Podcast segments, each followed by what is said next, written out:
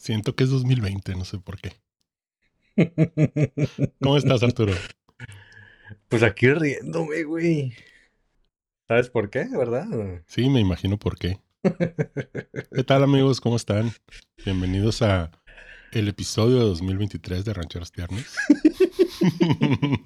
el episodio, y aprovechenlo y disfrútenlo, porque a lo mejor no hay más.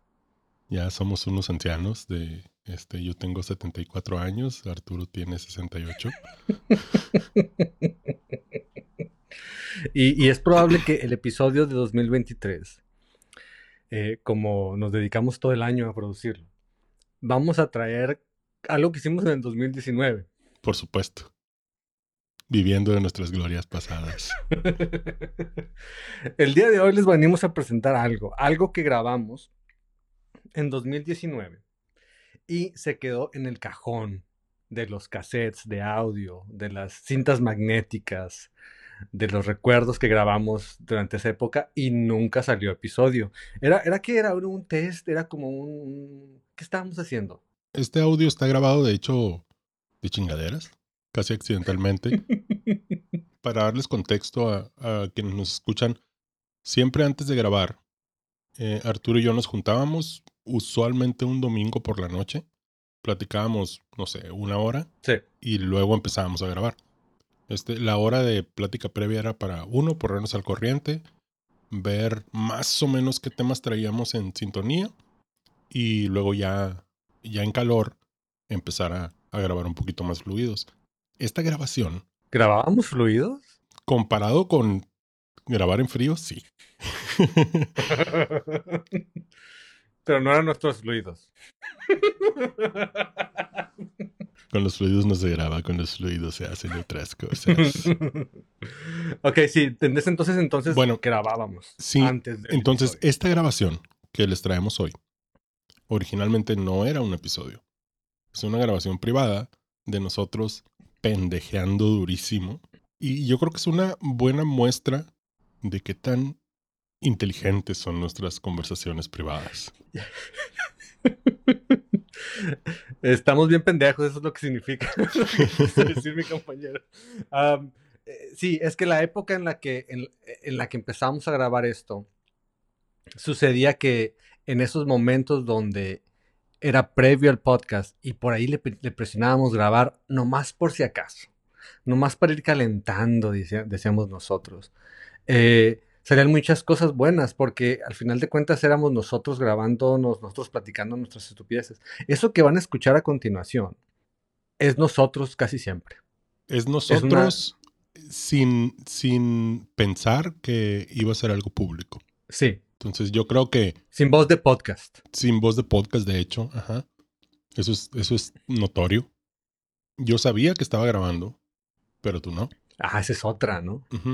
Y yo había empezado a grabar, no sé por qué, porque usualmente este, este tipo de conversaciones no estaban, no se grababan.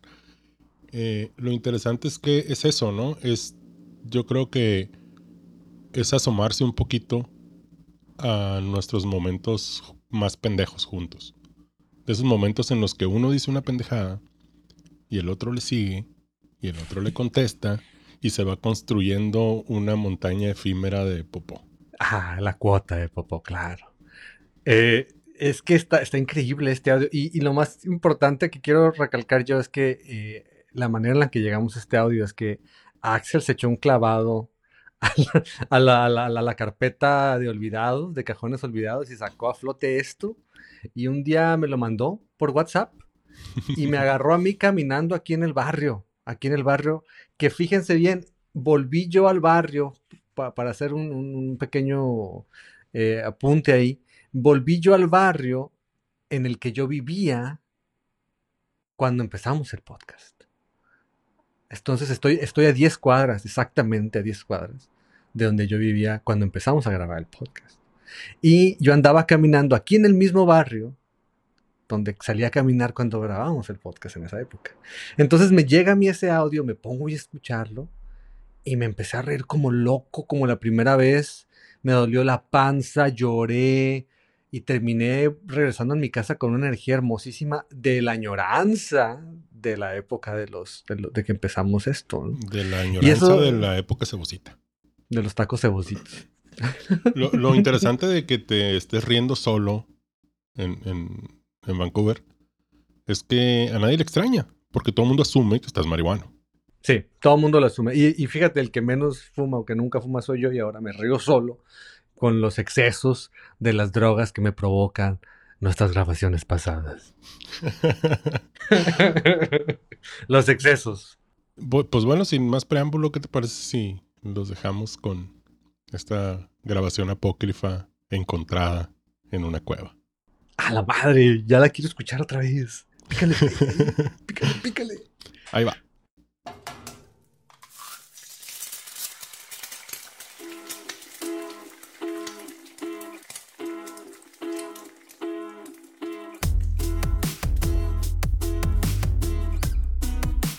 Estás escuchando Rancheros Tiernos con la salsa aparte con Axel y Arturo.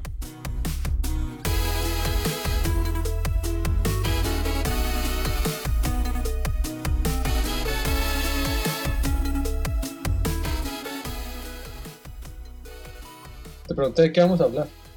Eh, no sé, pero parece, eh, parece que estás haciendo doblaje porque se mueve tu boca y luego al rato se escucha el audio. A ver, ¿estoy haciendo doblaje o no? ¿Todavía o qué? En este momento no. ¿Y ahora? Ah, un poquito. Para ayudar, puedes empezar a decir: Estaba grabando un podcast cuando mi conexión era muy inestable. Trataba de hablar con mi compañero que está a 3.000 kilómetros de distancia. Estábamos tratando de hablar de la añoranza de los tacos. Tenemos un, un programa de radio por internet donde hablamos de esa añoranza. Graba, por favor. Graba esto, por favor. Estoy grabando, güey. Pero ah, estamos bien, quedamos bien cortados, güey. No, no hay bronca, o sea, estábamos. Bienvenidos a Rancheros Tiernos con la salsa aparte. Hoy hablaremos de palabras que se usan en Sonora y, en otras partes del mundo no son eh, conocidas. Corría el año 2019. Recuerdo que era un viernes.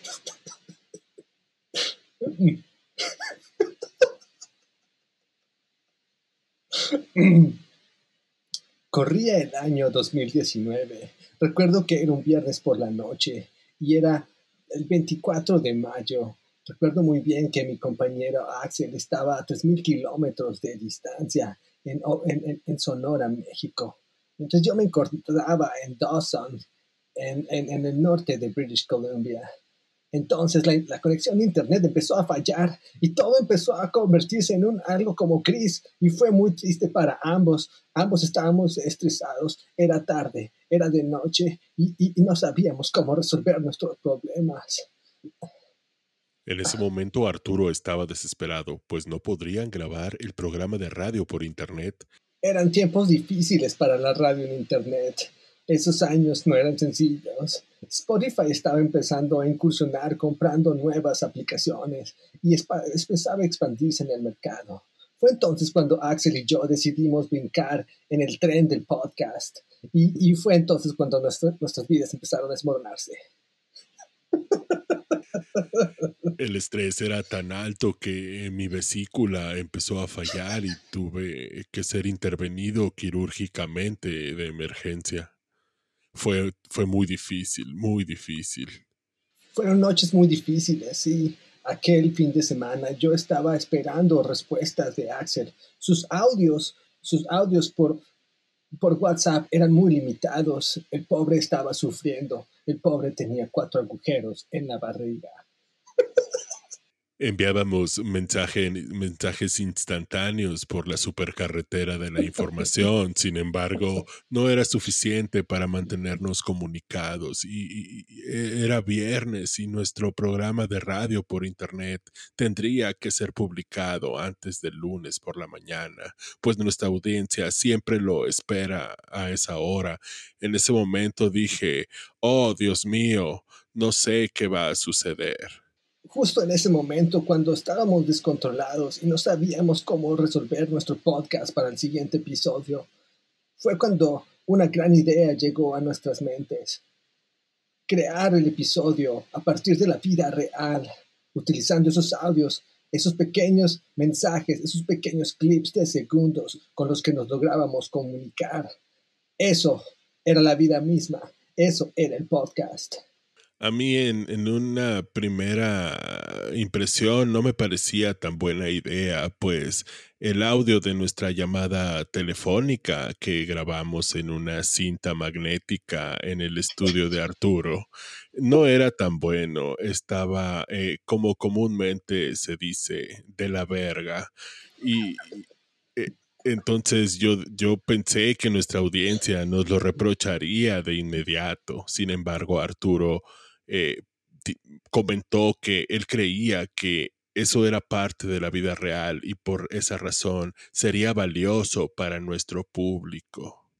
Tiempo después nos dimos cuenta que ese episodio iba a ser el que impulsaría nuestras carreras. Ahora estamos en, un, en la cúspide de ellas y estamos incluso firmando autógrafos. Autógrafos en cintas, cintas magnéticas, autógrafos en audios y estamos incluso mandando autógrafos por paloma mensajera. Esa es la parte más difícil de todas porque las palomas ahora están en peligro de extinción.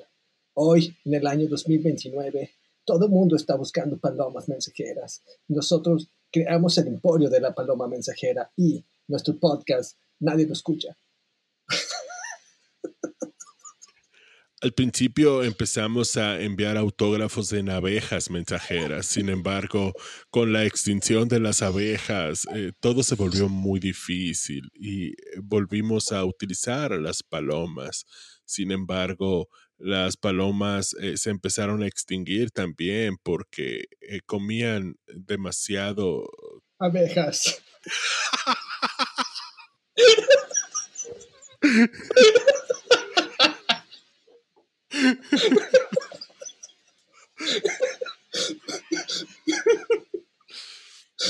porque comían, porque estaban comiendo demasiadas abejas. Eh, fue una situación muy extraña cuando nos dimos cuenta de que era una extinción provocada por estas ratas del aire. Incluso nosotros nos sentamos a pensar y a planificar algo y ahí fue donde nos dimos cuenta que nuestro plan de negocio estaba fallando. Estábamos alimentando a nuestras palomas mensajeras con nuestras abejas mensajeras. Entonces, estaban muriendo y ambas especies estaban a punto de extinguirse. Ya no había más abejas para comer. Y, las palomas estaban muriendo porque el veneno de las abejas los picaba por dentro, los picaba en el estómago y los picaba en sus pequeñas vesículas. Entonces Axel, entonces Axel, con su extensa experiencia en el tema,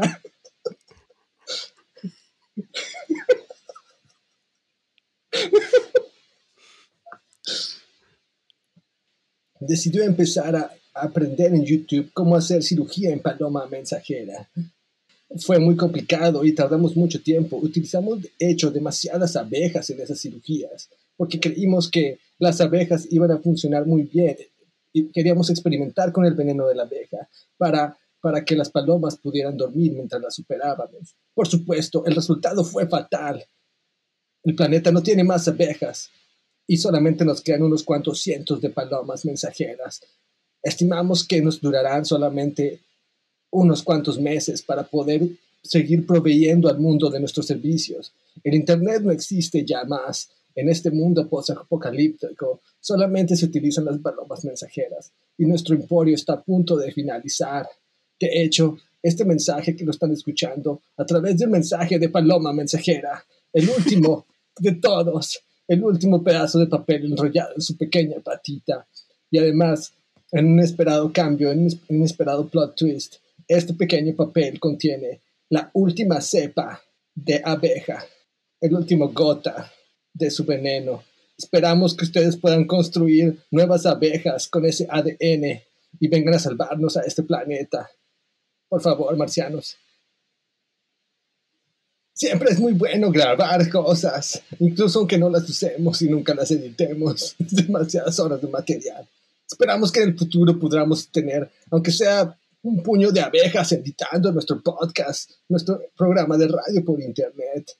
En YouTube me entrené a mí mismo para eh, poner a una paloma a que editara el podcast. Sin embargo, tenía muy mal gusto y el podcast no quedó como nosotros lo deseábamos. Esto fue en 1823. Todavía existían las abejas y conseguimos un ejército de abejas que editaran nuestro podcast.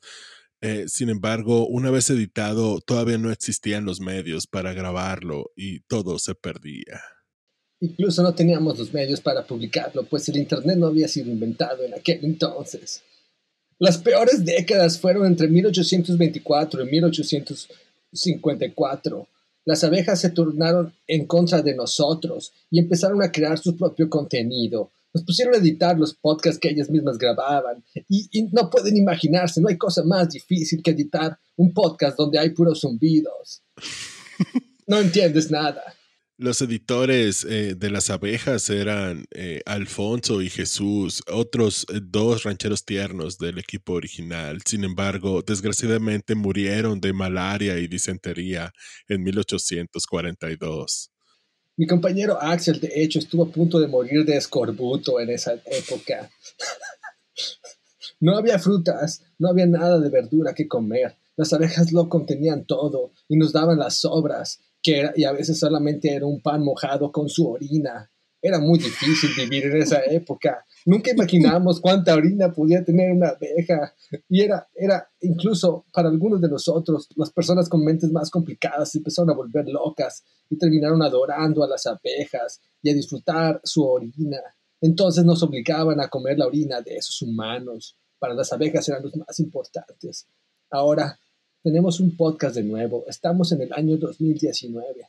Lo crean o no, todo esto ha sucedido, no solamente en nuestras mentes, esto sucedió en las mentes de las abejas.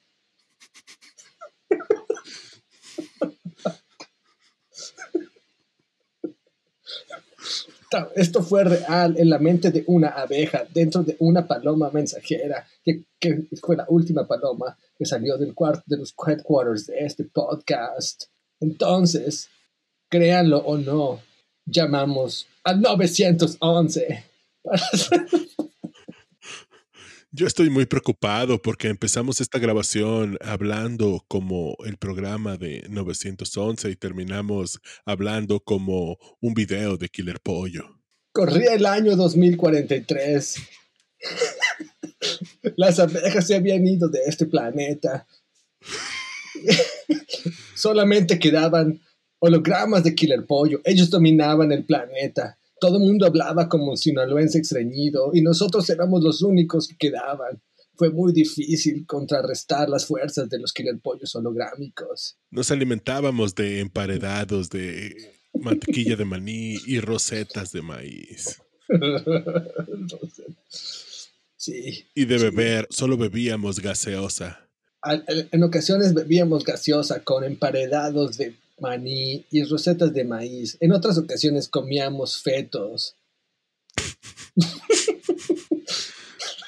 Esos eran los días buenos de la semana. Teníamos algo más de proteína y además, y además limitábamos la población humana. No queríamos verlos sufrir, no queríamos ver a nuestros hijos sufrir o hablar como Killer Pollo. Un mundo sin mantecado no es un mundo correcto para traer más niños, decíamos.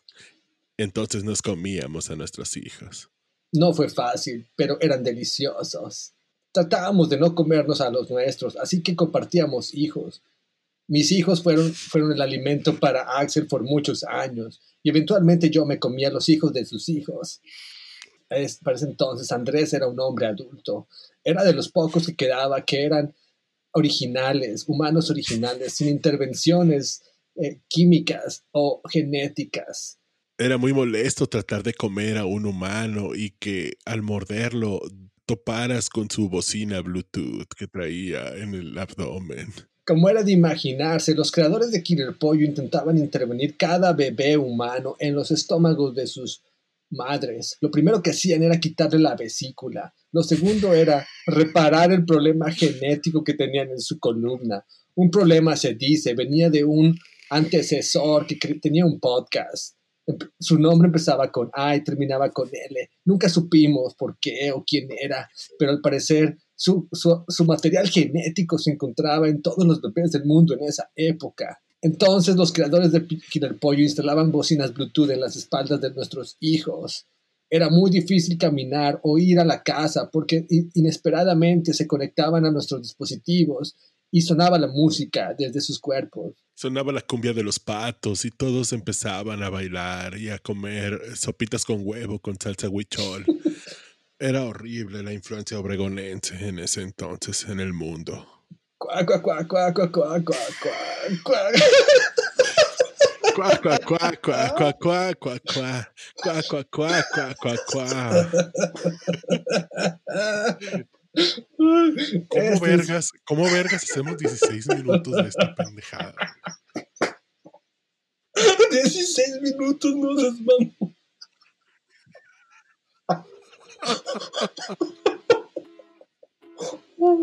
Ay, cabrón, sí, pues es que esto es rancheros tiernos. Esto es el podcast, señores. Aguántense o desuscríbanse ya.